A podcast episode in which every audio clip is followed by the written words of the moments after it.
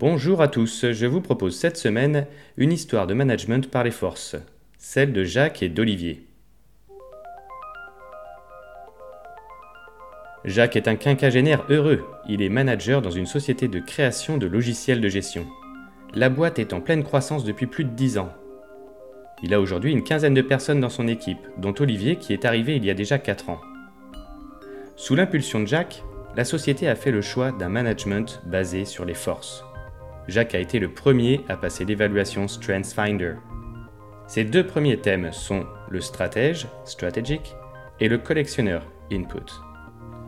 Pour accompagner le développement de son équipe, il a souvent fait appel à ses deux premières forces, comme lors de ce jour où Olivier lui a demandé un entretien pour parler du résultat de son test.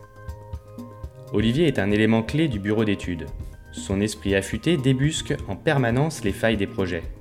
Ses analyses sont respectées et ses préconisations souvent suivies. Olivier est un mélange de sagesse et de statistiques. Dans chaque situation, il met en lumière les causes et les facteurs impactants avec une précision chirurgicale. Mais ce matin, en arrivant dans le bureau de Jacques, il a la mine fermée des mauvais jours. Jacques, je ne vais pas y aller par quatre chemins. Hein. Ton test américain là, c'est pas sérieux. C'est de la psychologie de bazar. Tu ne vas quand même pas baser le management de l'équipe sur quelque chose de si léger. Où sont les preuves de l'efficacité de leur modèle chez Gallup? Doucement, Olivier. Commence par t'asseoir au lieu de sauter comme un cabri. Je t'ai déjà raconté l'histoire de mes amis là qui ont failli vivre une Saint-Valentin affreuse et qui ont sauvé leur soirée grâce à leur force? Oui, Jacques, mais là, on n'est pas en pleine histoire d'amour, hein. On est au bureau. C'est quoi la prochaine étape? Le plan de carrière en fonction de l'horoscope? Tu vas trop loin, Olivier. En plus, tu sais très bien que je respecte souvent tes points de vue. Je comprends d'autant mieux ta position ce matin que je viens de lire les résultats de ton évaluation StrengthsFinder.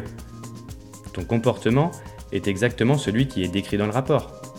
Quoi? Comment ça? J'ai lu le résultat en diagonale, mais il n'y avait aucun chiffre, aucun diagramme. J'ai vite pensé que ce n'était pas crédible. Hein. Jacques se pencha légèrement en arrière dans son fauteuil, esquissant un sourire. Un scientifique prudent. Voilà le résultat de ton test. Exactement ce que tu me montres à l'instant. Laisse-moi t'expliquer un peu de quoi il retourne. Pendant l'heure qui a suivi, Jacques a pris le temps d'expliquer à Olivier comment le test est né, après une cinquantaine d'années d'études. Il lui a rappelé que Gallup était avant tout une entreprise de chiffres, de données et d'analyse. Il savait que réussir à convaincre Olivier était la seule voie possible pour pouvoir faire accepter à l'ensemble de l'équipe la pertinence de ce travail. En bon stratège, il s'était donc attendu à la réaction d'Olivier. En conséquence, il lui avait préparé des données chiffrées, des preuves tangibles et objectives pour combler son besoin irrépressible de crédibilité. Jacques avait pris un réel plaisir à collecter les informations pour Olivier. Il y avait mis tout son talent de collectionneur. Jacques savait également que chaque thème était potentiellement une force, mais avait aussi un côté obscur.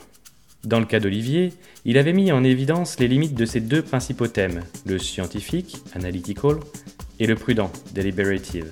Trop d'analyse pouvait le paralyser par exemple.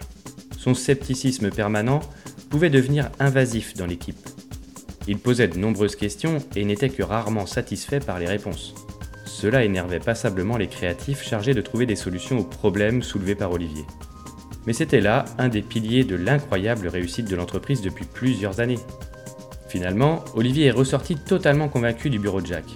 Il a immédiatement interpellé Christelle, la directrice comptable, en lui disant Hé Christelle, tu savais que les personnes qui travaillent avec leur force sont trois fois plus nombreuses à déclarer avoir une excellente qualité de vie et qu'elles sont six fois plus nombreuses à être vraiment engagées dans leur boulot. C'est dingue, non? Ah, toi, Olivier, t'as toujours une statistique d'avance. Merci d'avoir écouté ce podcast et rendez-vous mardi prochain pour une nouvelle histoire des talents en action. Bye bye